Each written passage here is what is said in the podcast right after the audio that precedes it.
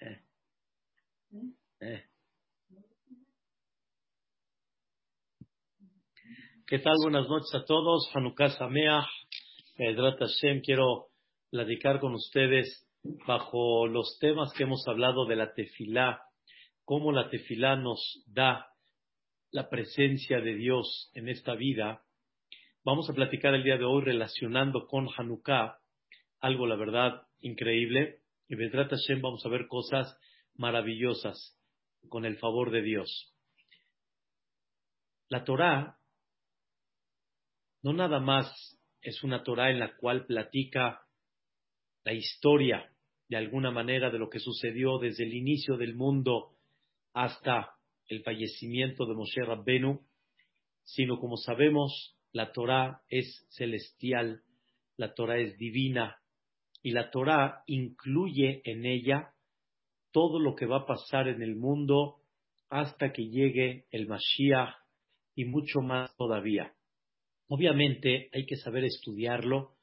Yo no sé estudiar todo, no muchos también saben comprender fundas de la Torah, pero es increíble cómo en esa Torah, en palabras, el que estudia bien la Torah entiende uno que hay veces la gramática de esa Torah no está muy bien conjugada, aparentemente no está muy bien hecha.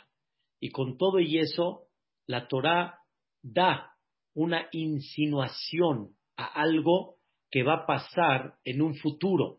Con esa palabra, la Torah insinúa algo que va a suceder. Y así muchas cosas que hay, por ejemplo, el famoso crucigrama, que si la persona une todas las letras de la Torá sin dividirla en palabras, es increíble lo que una persona encuentra ahí, con un salteo fijo de siete en siete, por ejemplo. Hay hasta un libro muy conocido que se llama El Código de Letras, basado en la Torá, de todas las cosas que se han descubierto en la Torá de muchos sucesos que han pasado en el mundo. O sea, en hebreo se dice afojba ba afojba, tú dale la vuelta a la Torah de Kulaba, todo está en ella, solo que no todo está en forma clara, sino hay muchas cosas que están insinuadas. La Torah dice, cuando recién Dios creó el mundo en el primer día, la Torah destaca un versículo que aparentemente no tiene un sentido, aparentemente no tiene una enseñanza en sí. La Torá dice de Haaretz, la tierra, Aitá, Tohu, Babou, de Hoshech, al Penetehom. Quiere decir, la tierra estaba desolada, la tierra de la desolación que tenía estaba Bohu. Bohu es como que la gente se, se impacta de esa soledad que hay. Hoshech estaba oscuro porque no había luz, al penetehom por encima del abismo. Es lo que la Torah destaca. Sin embargo, los Jajamim, en el estudio profundo, sin explicar mucho el día de hoy, Jajamim ven que la Torah insinúa que va a haber una etapa, cuatro etapas que la tierra va a tener Bohu, Tohu, Bohu, Hoshech, al penetehom. Quiere decir, van a haber cuatro etapas en la tierra que Am Israel va a tener una situación en la cual se van a sentir desolados, se van a sentir con un asombro de desolación, en obscuridad y como si estuvieran en el abismo. Y sobre eso, los jajamín destacan de que Am Israel ha pasado cuatro exilios cuatro exilios después de que entraron a Eretz Israel, han pasado cuatro exilios. El primero fue el de Babel. El de Babel se llama Tohu. Después vino el de Persia, el de Parás, el de Amán, el de Ahashverosh. Y sobre eso dice la Torá, es Bohu. Después vino el de Yaván, la parte donde Yaván, los griegos, dominaron al pueblo de Israel eso le llaman Hoshech, obscuridad, y al final Tehom es el abismo es lo que ha vivido Am Israel durante más de 1951 años, que es en la diáspora de Edom, de todo lo que representa a Esab, el hermano de Jacob vino. Entonces, Jajamín definen la época, vamos a llamarle, de Hanukkah, o sea, la época que vivió Am Israel con decretos, con presión, con sufrimientos, Jajamín la definen como una obscuridad. ¿Por qué Jajamín definen como una obscuridad? Dicen los Jajamín, porque los decretos de los griegos quisieron obscurecer los ojos de Am Israel. Y va a ser el tema que quiero explicar hoy, independientemente al tema que hablamos ayer, vamos a ver algo increíble. Ayer platicamos que la obscuridad significa no ver lo que sí está, no ver lo que existe, lo que está presente, pero por, por la oscuridad tú no lo puedes ver. Eso se llama obscuridad, en uno de los puntos que hablamos. Y los griegos, una de las cosas que lucharon, una de las cosas que estuvieron, como dicen aquí en México, duro y dale, para borrar de Am Israel, escuchen bien, es la presencia de Dios. Ellos quisieron alejar a Dios de esta vida, de este mundo. Ellos quisieron que Am Israel viva sin ver la presencia de Dios. Tú conoce esta vida, conoce este mundo, realmente gózalo y disfrútalo, pero sin Dios. Sin Dios, quita a Dios del mapa. Como siempre hemos dicho, quita al patrón, al jefe, quítalo del mapa. Aquí Él no manda, aquí Él no figura, aquí Él no dirige, quita al patrón del mapa. Eso es lo que ellos quisieron borrar. Y eso se llama obscuridad. Obscuridad significa que hay un Dios, porque sí lo hay, no por la oscuridad no lo hay. Hay uno que dirige, que es Dios. Hay uno que maneja el mundo, que es Dios, pero tú ignóralo como si no está. O sea, está, pero no lo ves. Empieza a distraerte y empieza a regir tu vida sin Dios. Eso es lo que ellos quisieron meter en los corazones de Am Israel y en los corazones del mundo.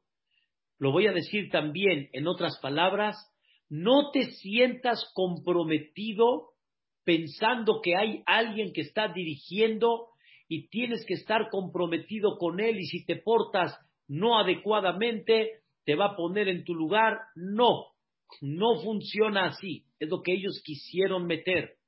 Quiere decir, condúcete de alguna forma como tú sientes, como a ti se te antoje, como tu mente dice, y quita ese sentimiento, y quita de alguna forma esa conciencia que hay alguien que está frente a ti todo el tiempo, y empieza a dirigir tu vida como tu cuerpo te dice, y dale más importancia a la belleza material, a la comida, como hablamos ayer un poco, a, los, a las cosas que en vez de que sean medios, tiene que ser un propósito por sí mismo. Es lo que ellos quisieron borrar. Empezamos. El primer decreto que ellos hicieron fue el siguiente. Ustedes saben que una de las herramientas en el sentido figurado que tenía el pueblo de Israel en aquella época era el toro. El toro con él trabajaban, araban y de alguna manera ellos sabían que levantan la mirada hacia arriba después de sembrar, después de arar o arar y sembrar, hay de alguna forma formas como se llevan a cabo y ahí está la semilla. ¿Qué va a pasar? ¿Qué va a suceder? Va a crecer. Levantaban la mirada arriba. Siempre los jajamín dicen que el sembradío es fe, porque levantas la mirada, que llueva, para que esto pueda producirse y pueda salir de la tierra. Pero si no llueve, Hoy en día tenemos sistemas de riego, pero sin embargo antes no era algo sencillo y durante muchos y muchos años se levantaba la mirada diciendo, ¿qué va a pasar? Y entonces había un sentimiento con Dios, había una unión con Dios. Y en ello, en eso, ellos dijeron, no, escribe en el cuerno del toro estas palabras, en lanu helek beeloque Israel. Yo no tengo parte en ese Dios que se refleja en el pueblo de Israel. Eloque Israel. O sea, no dice que no tienes parte con Dios, sino no tienes parte con Dios, que ese Dios, ¿quién lo está reflejando? ¿Quién lo está promoviendo? ¿Quién lo está manifestando? A Israel. Tú no eres parte de ese grupo. Ya, deja a Dios allá arriba. Como vimos una vez en el rezo, Ram al Kolgoim Hashem. Dios está arriba. Ram, arriba. ¿Sí? A la Shamaim que. Ahí está su honor. Ahí déjalo allá arriba. y nosotros somos aquellos como Abraham vino, inculcó, somos aquellos que promovemos a Dios. Somos aquellos que enaltecemos y decimos que Dios está aquí presente y con nuestra conducta se ve la presencia de Dios. Y dijeron ellos, no, el primer decreto fue, escribe en el cuerno del toro. y tenían ellos una psicología, una psicología muy especial. La psicología de ellos era muy clara. Al estarlo viendo todo el tiempo, o más bien dicho, cada ratito, cada día, al estar viendo, al estar leyéndolo, poco a poco se va metiendo en la cabeza y poco a poco la persona se va enfriando. Es lo que ellos querían.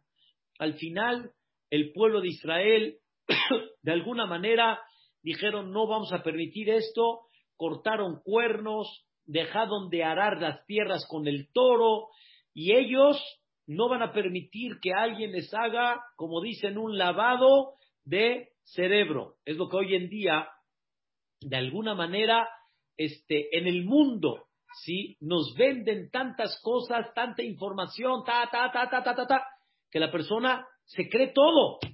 Así ellos trabajaron. Dijeron ellos, ah, ¿es lo que ustedes están haciendo? Ok, Ahora escriban en las puertas de cada uno de vuestras casas en la Nujelek Beloque Israel. No tenemos parte con Am, con el Dios que refleja y se refleja en el pueblo de Israel. Quiere decir, cada vez que entres a tu casa, abres la puerta, no tengo parte, sales, exactamente lo mismo, y ellos ponían policías ponían policías para ver si realmente el Am Israel cumplió, cumplieron las órdenes en los cuernos del toro, en las puertas de la casa, y fue algo muy difícil. Fue algo muy difícil porque llegó un momento en el cual Am Israel estaban de alguna manera este, agobiados por este tipo de decretos que no reflejen la presencia de Dios. Qué impresionante. Cuenta la historia, el que conoce, ellos quitaron las puertas para no ver en la puerta esta frase. Y entonces sufrieron mucho porque no había privacidad, pero no van a permitir que alguien inculque en ellos esa parte. Queridos hermanos, quiero Vedrat Shemit Baraj destacar que realmente Dios sabe y trabaja en esta psicología. Dios sabe el mundo que vivimos.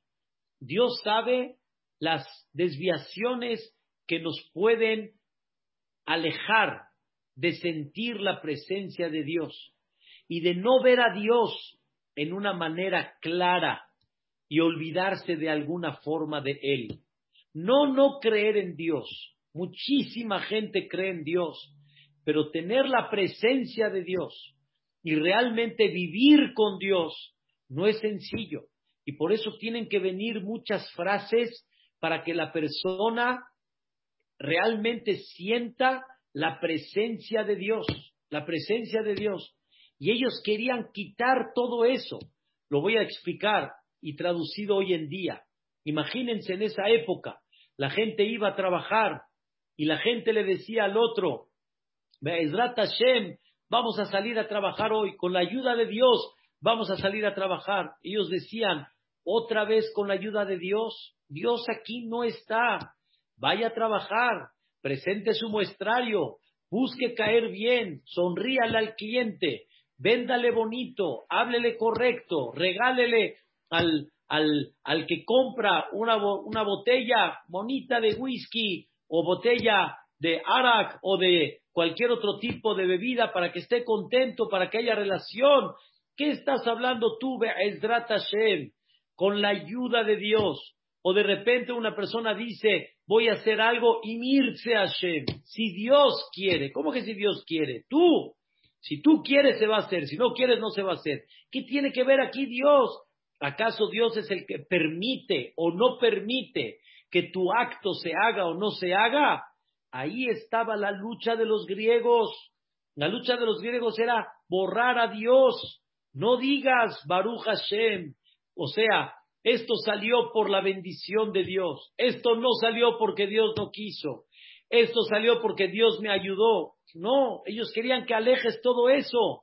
Esa lucha era la que Am Israel tuvo que estar aguantando hasta que llegó un momento en la cual ellos se levantaron en guerra y dijeron, no hay, ya no vamos a soportar esto más. Vamos a regresar al mundo en la cual Dios está presente, Dios dirige, Dios es el que pone las cosas y decide si sale o no sale. Dios es el que pone los detalles en la vida.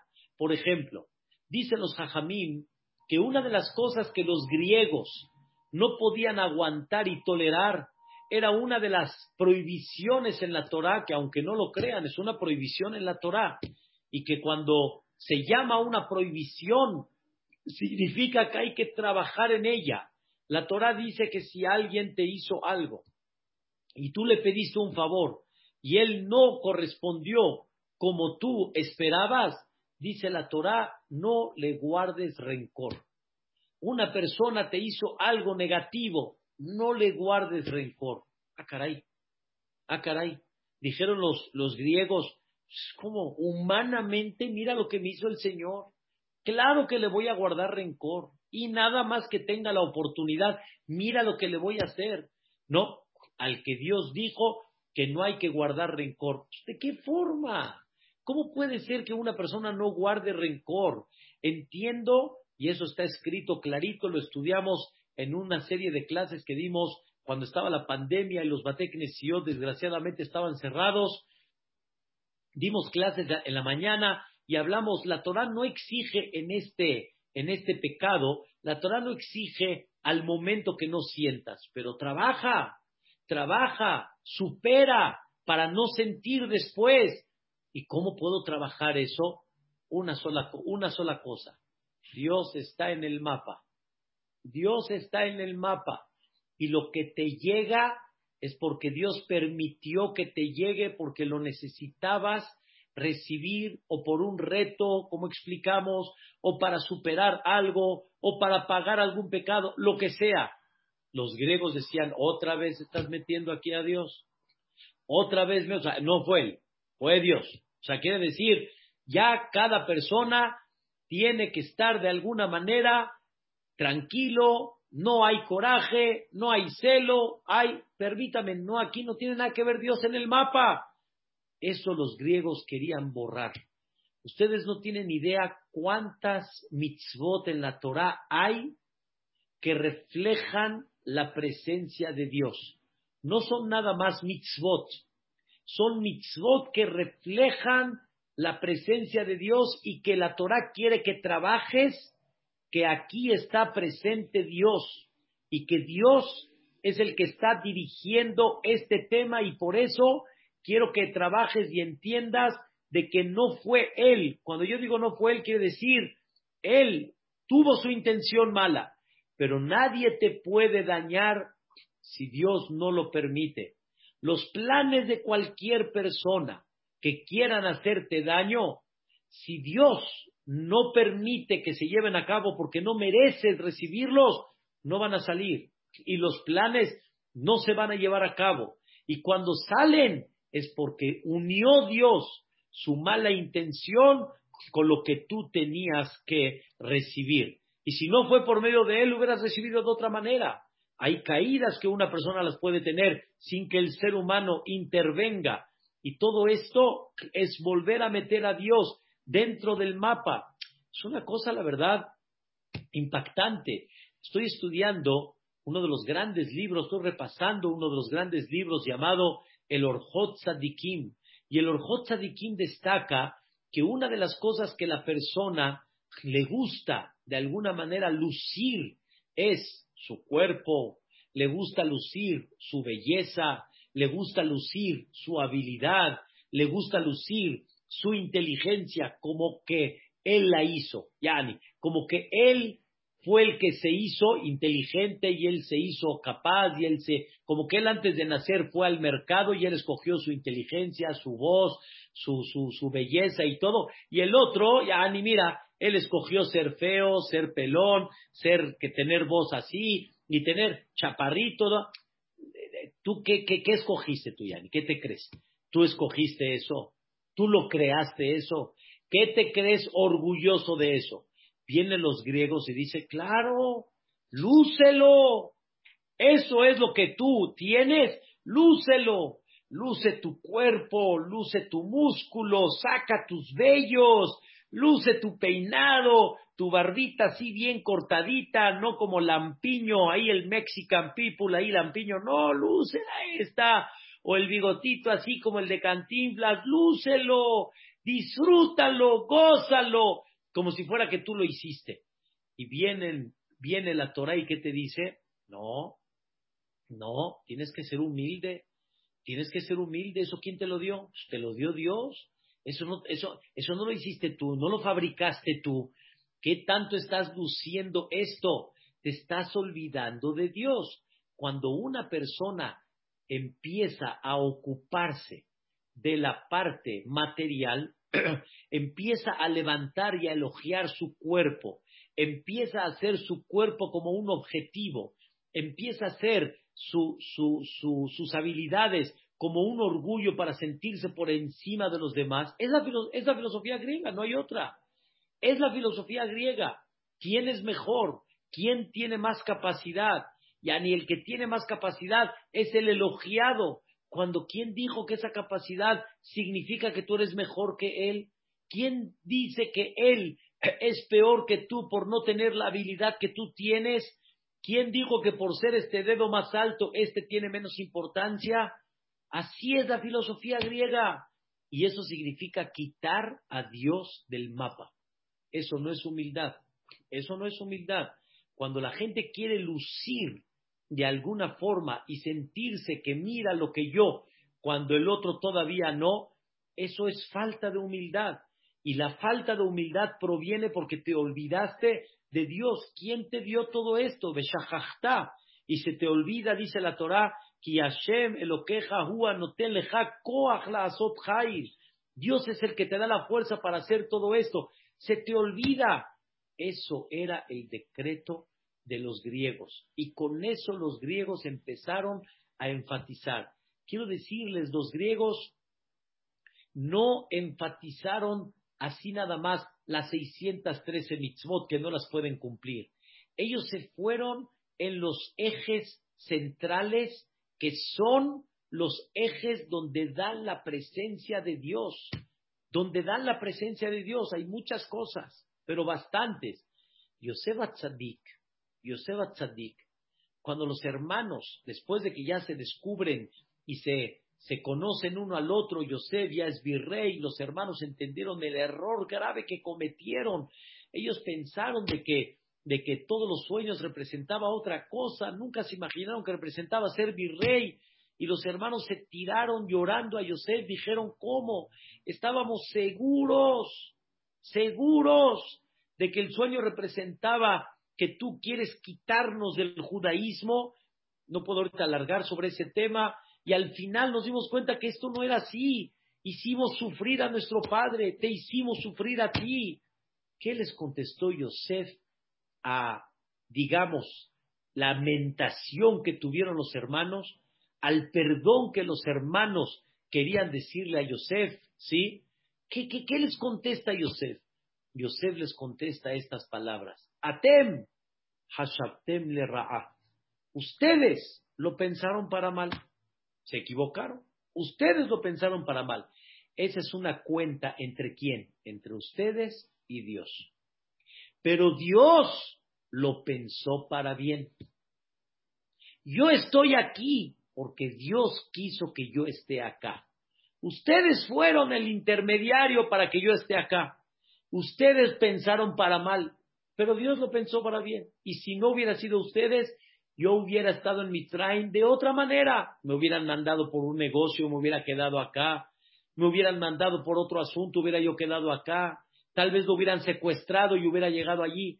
No hay, hay mil maneras como Dios hubiera llevado a cabo su este objetivo. Yo estoy aquí porque Dios quiso que yo esté acá y ustedes lo pensaron para mal. Ustedes rindan cuentas con Dios. Yo aquí no tengo absolutamente nada. Yo aquí no siento nada. Yo no tengo ningún problema con ustedes. Esa era la visión de Yosef, de sentir que hay un Dios que está checando, que está observando, que está dirigiendo. Volvieron a meter a Dios. Eso los griegos no podían tolerar.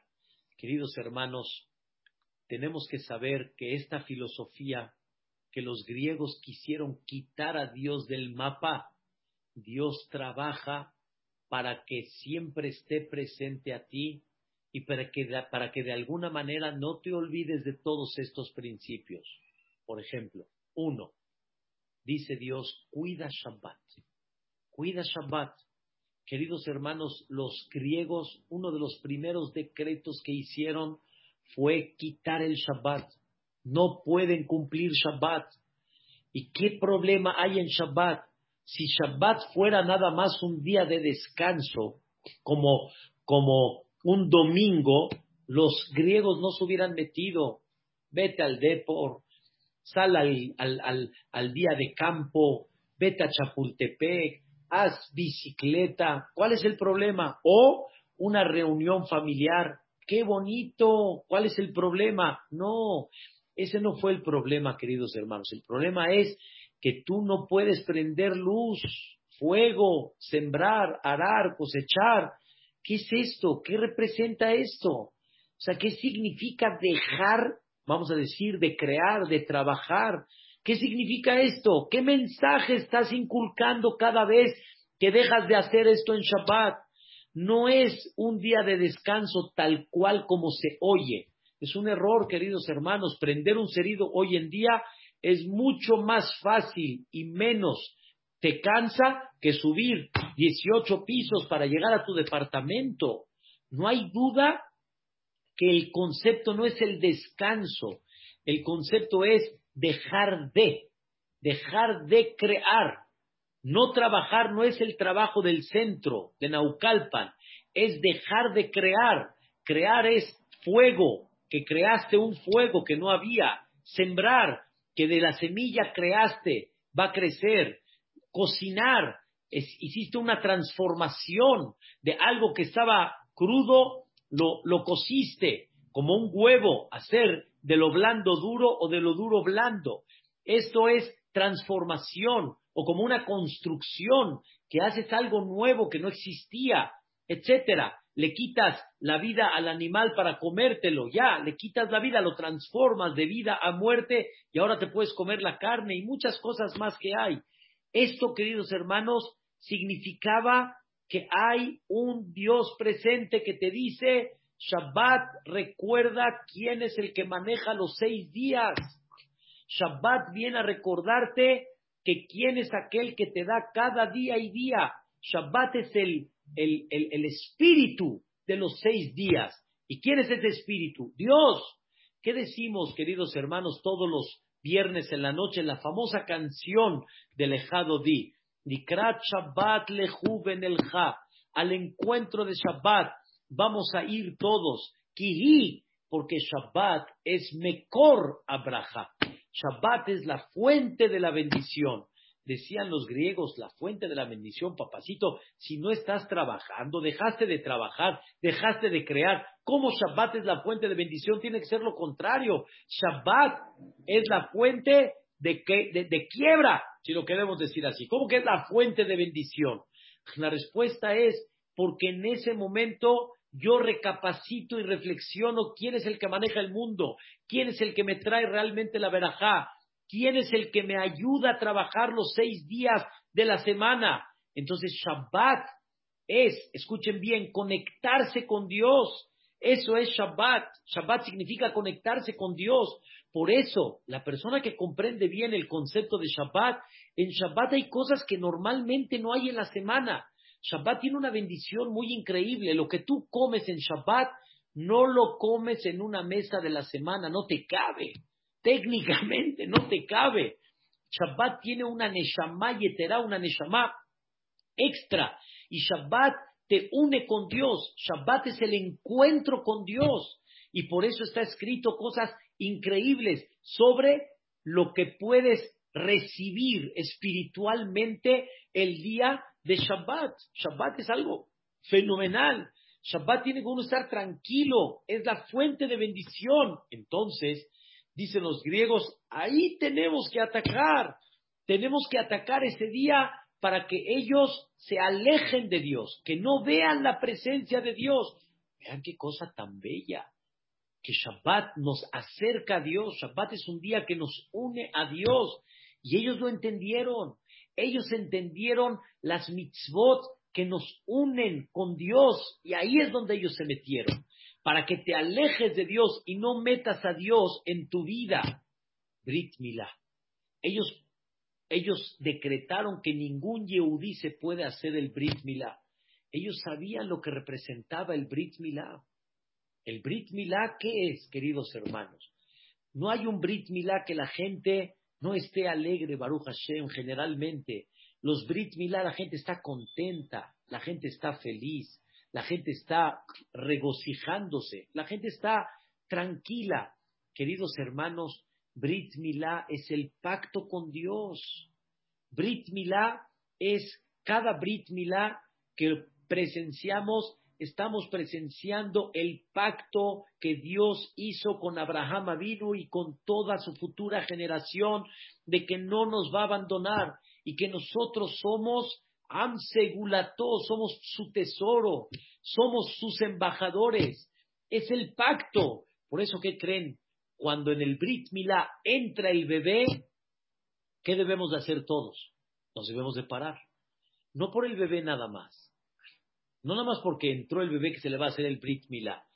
Puede entrar cualquier bebé y no, no nos paramos. No, nos paramos porque cuando entra el bebé, entra la divinidad, entra la Shejinah. Por eso decimos, Beruje Matem, Beharemunai,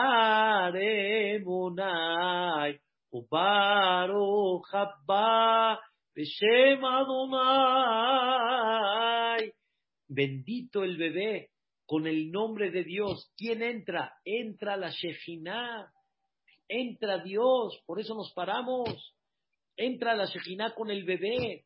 Es una cosa increíble. Por eso hacemos vaya abor.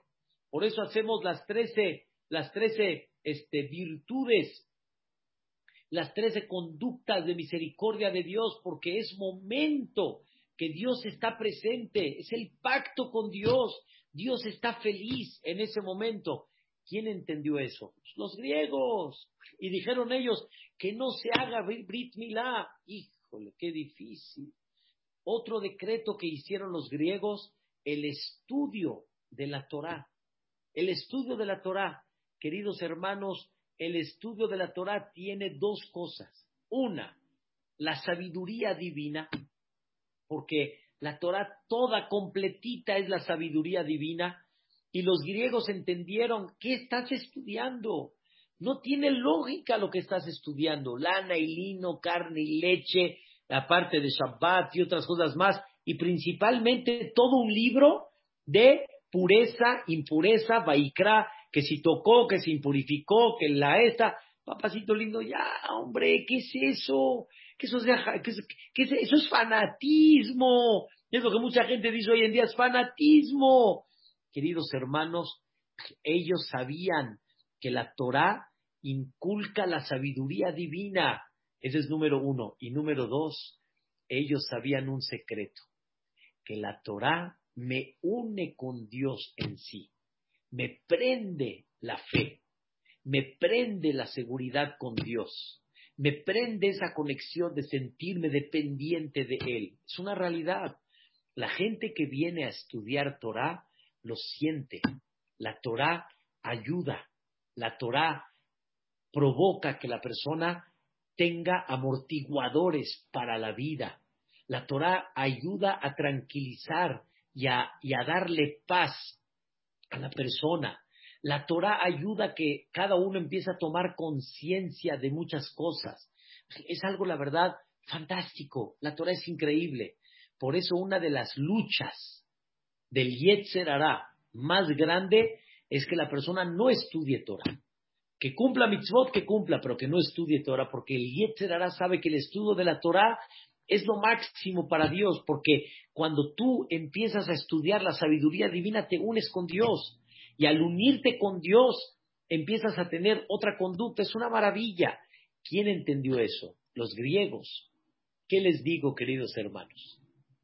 Había en esa época, sí, gente que no bajó la retaguardia y ellos van a cumplir lo que los griegos dicen que no.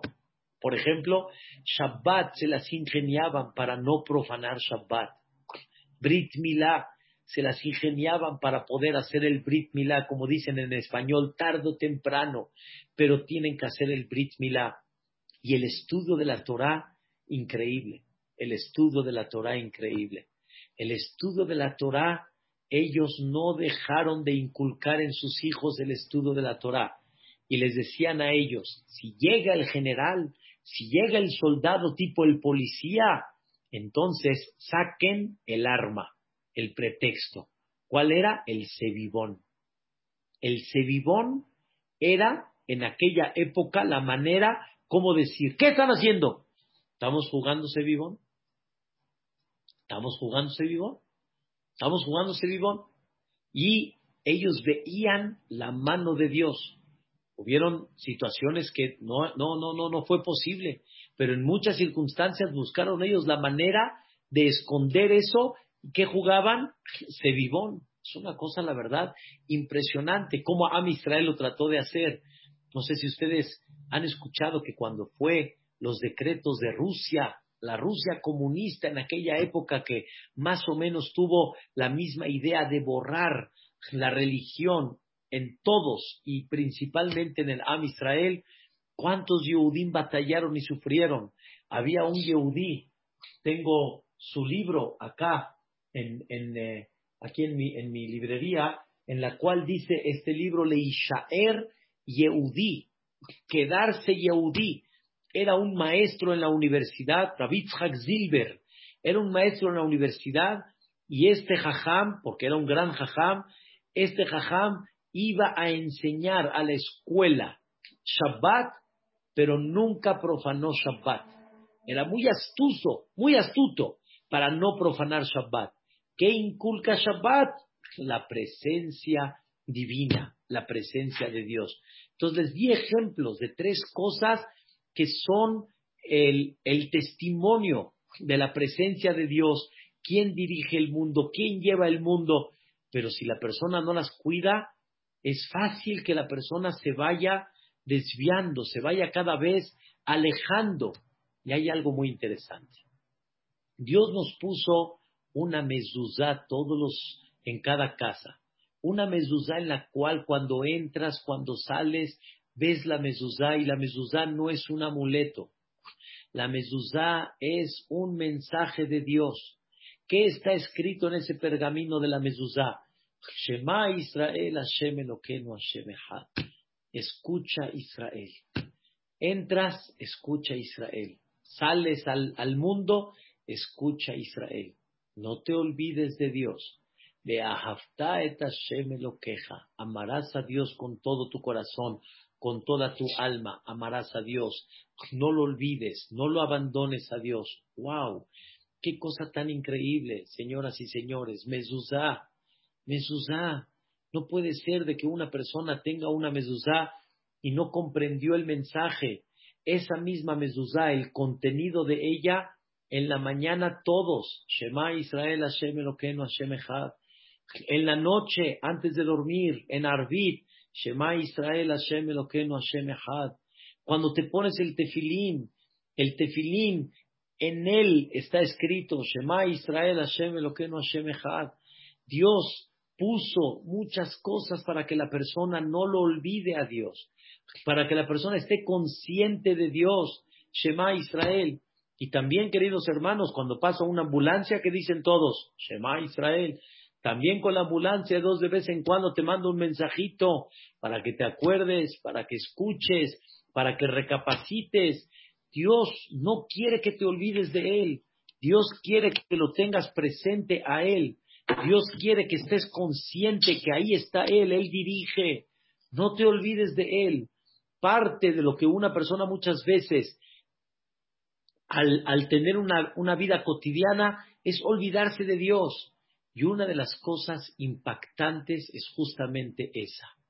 No puede ser que estemos cumpliendo muchas mitzvot y no tengamos el sentido de lo que representa. En otras palabras, lo que los griegos quisieron hacer, la vida lo hace sin que tengas conciencia. Simplemente puedes cumplirlas, pero mientras no tengas conciencia qué representan, entonces no te hacen efecto. Entonces, ¿qué estamos viviendo? La época de los Yevanim.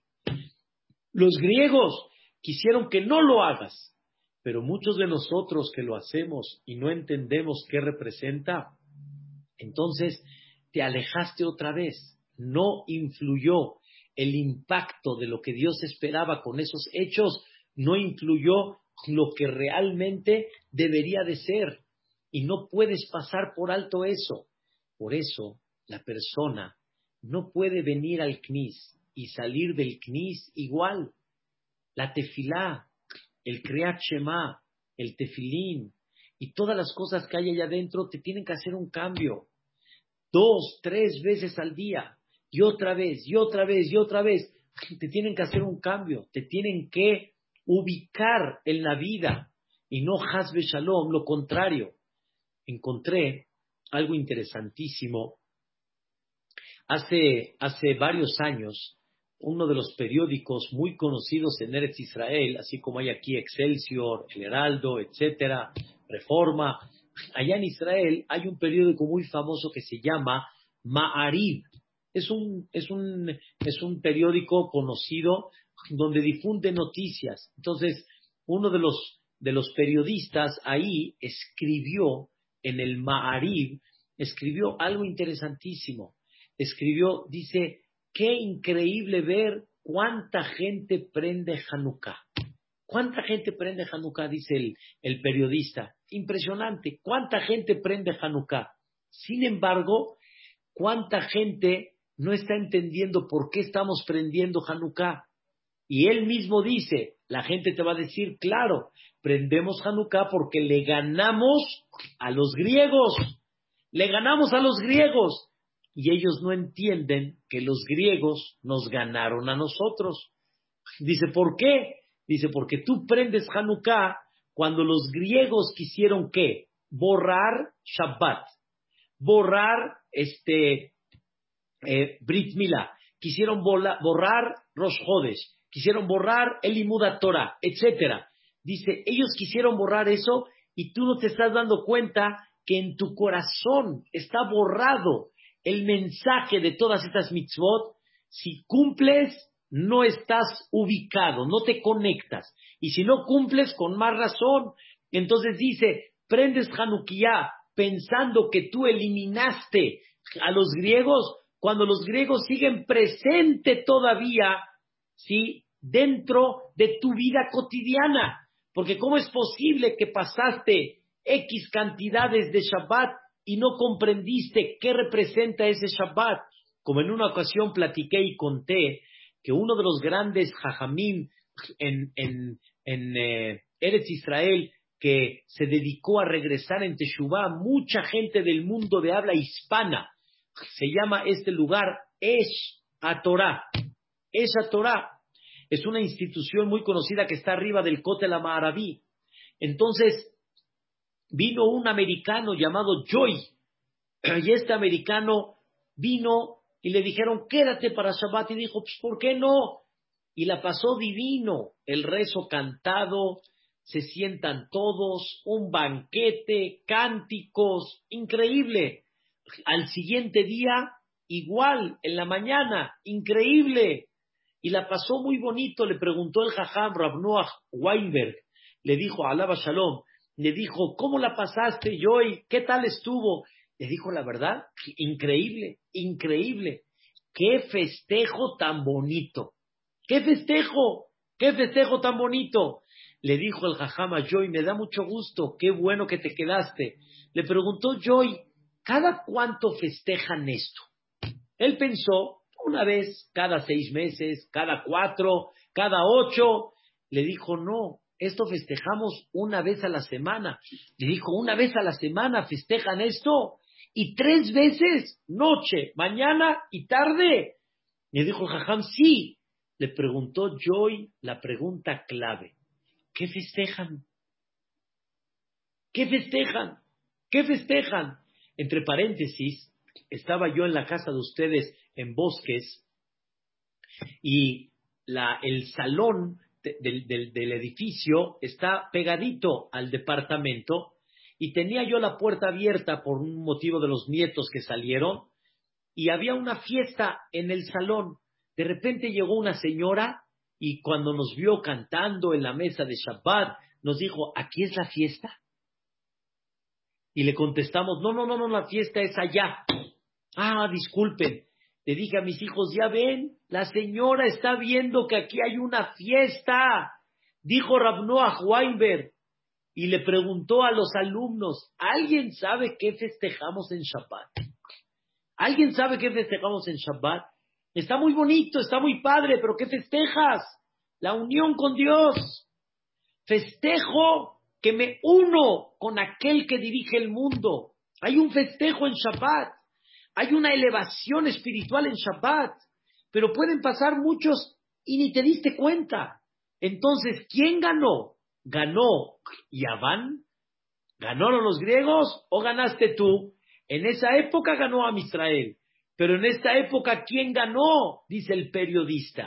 ¿Quién ganó? Y aparte, escribe el periodista, cuánta gente que no cuida, cuánta gente que está alejada, si es de kashrut, si es de pureza familiar, si es de shabbat, otro tipo de mitzvot que haya. Dice, ¿quién ganó? Esto, queridos hermanos, es el tema de lo que los Yevanim quisieron hacer. Y tú estás conectado con Dios realmente tú estás unido en lo que estás haciendo con Dios, cada mitzvah de muchas que cumples te tendrían que haber conectado con Dios y no te conectas con Él y no comprendiste el mensaje, deberías de elevarte cada vez más en eso. El rezo es una de ellas. Lo que hemos estado estudiando en el rezo, ¿qué es, queridos hermanos? Comprender el rezo para que cuando salgas del CNIS salgas diferente, porque te unes con Dios con ese rezo. Desde la mañana ya estás agradeciendo por todo lo que te da, por toda la belleza que te rodea. Ya estás tratando de inculcar, sí, esa naturaleza enorme. ¿Quién dirige la Parnasá?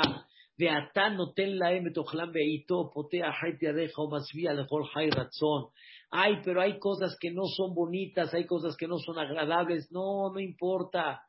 Pero tú sabes que Dios es bueno y Dios es misericordioso y Dios sabe por qué lo dirige. Entender la tefilá e inculcarla es una belleza muy grande. Y lo más importante es meter a Dios allá adentro. Quiero decirles que uno de los mensajes del Sebibón es justamente de lo que estamos hablando. Mete a Dios y comprende quién dirige tu parnasá, quién dirige tu vida en términos generales. Queridos hermanos, el cebibón sabemos que también es un juego. Toma todo, toma uno, toma dos, deja uno, deja dos, ya saben. O también el cebibón tiene las letras Nes, Gadol, Ayash, Sham. Entonces, muchas veces salió la Nun, ganaste. Salió, no salió la que tú querías, perdiste. Entonces, muchas veces, ¿cómo jugaba la gente? Si sale la letra que yo digo que va a salir, entonces yo gané. Y así yo tomo. Y así, la persona que quiere que salga, por ejemplo, la nun, nes, la nun en el cebibón, si le hace más fuerza va a salir la nun, si le hace menos fuerza va a salir la nun. El cebibón es un juego que a ver qué va a salir. Y no depende de tu fuerza o no. Le puedes hacer quedito, le puedes hacer fuerte, no tiene nada que ver. Nada que ver que eso es lo que provocó que haya salido. El cebibón era una manera de decir, hay uno que maneja la vida y que le da la vuelta y él decide qué sí y qué no. Y no te esfuerces de más cuando debes de entender que no vas a ganar absolutamente nada. Y era otra forma cómo meter la presencia de Dios en la vida de cada Yehudí. Y esto es muy importante, queridos hermanos, que la persona no olvide meter la presencia divina. No olvide meter la presencia divina. Quiero despedirme con un sentimiento increíble de Hanukkah, pero para que vean qué significa la presencia divina. ¿Qué significa la presencia divina? ¿Y qué significa vivir en la Torah y no estar con la presencia divina? O sea, ganaron los Yevanim. Primero les voy a decir la regla. Si un pobre tiene nada más una moneda, por dar un ejemplo, para comprar una sola cosa, o la vela de Hanukkah o el vino para Kiddush.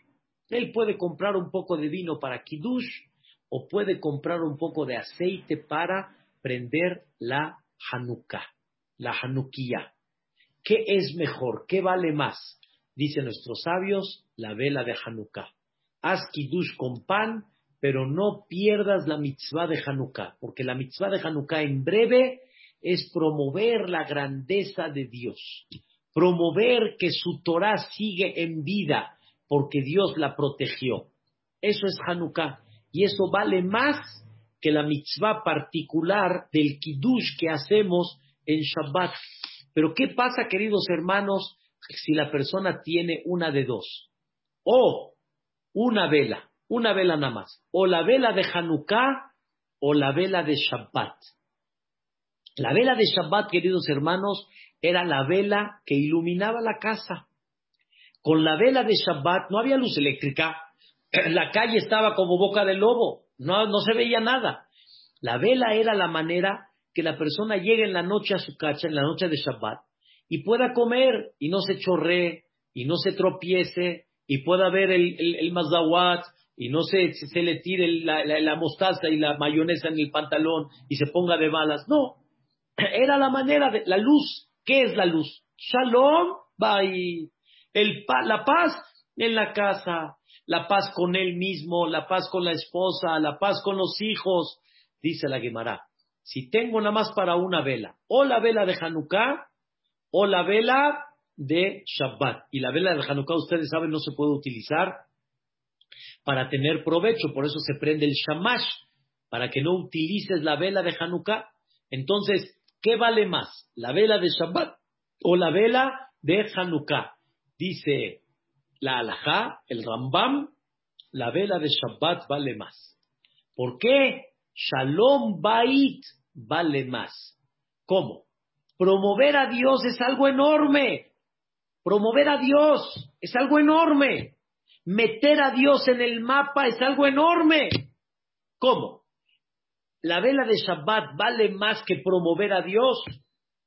Dice Dios, claro, claro. Yo borro mi nombre para que haya paz en la casa. Dios mismo dijo, borra mi nombre para que haya paz en la casa. No promuevas el nombre de Dios, pero que haya paz en la casa. Dios mismo te dice que no haya pleito. ¿Por qué les digo esto? Llegó una vez en una ocasión una pareja matándose.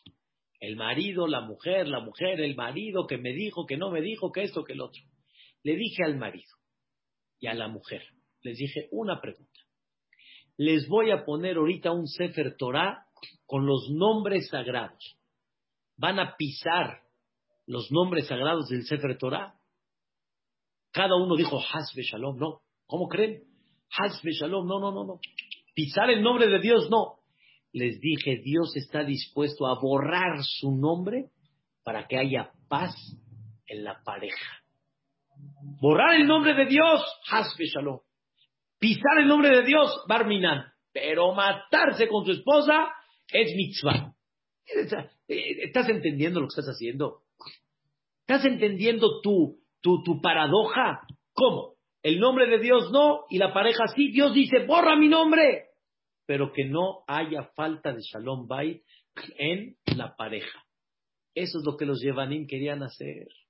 Queridos hermanos, ¿qué querían hacer los griegos? Quita a Dios. Está, a mí no me va a decir qué voy a hacer. Este, a mí no me va a estar limitando, a mí me va a dar el gasto como yo quiera.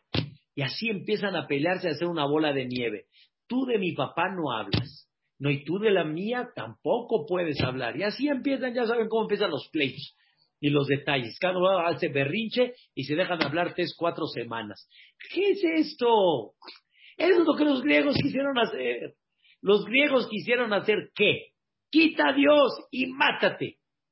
Con tu, con tu amigo, con tu compañero, con tu esposa, con tu suegra, con tu suegro. Mátate.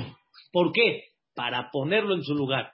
Eso es lo que los griegos quisieron hacer. Y, y Dios que dice, borra mi nombre con tal de que haya paz.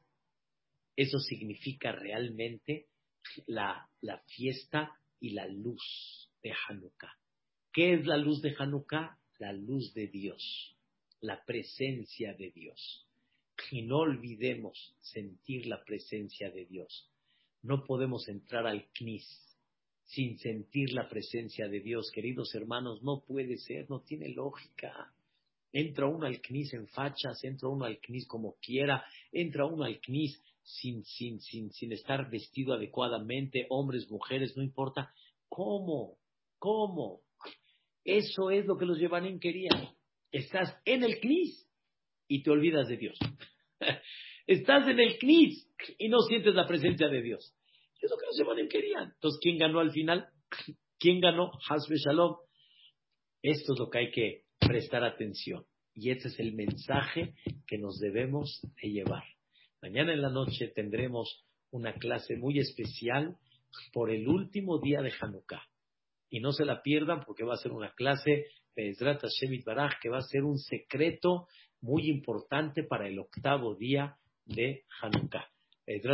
Baraj, que Dios nos permita comprender qué reflejan estas hermosas luces de Hanukkah y Bezrat Hashem, que cada uno de ustedes pueda disfrutar y gozar realmente de esta parte tan importante, sentir la presencia de Dios en cada momento. Hazakim Beruhim, buenas noches, que descansen, un sueño placentero, nos vemos el día de mañana. Muchas gracias.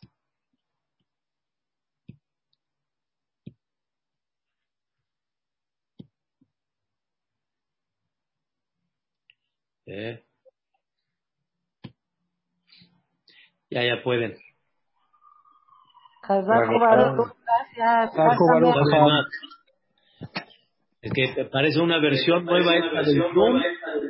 Y este, apenas, yo no sabía qué botón apretarle para quitarle sus micrófonos.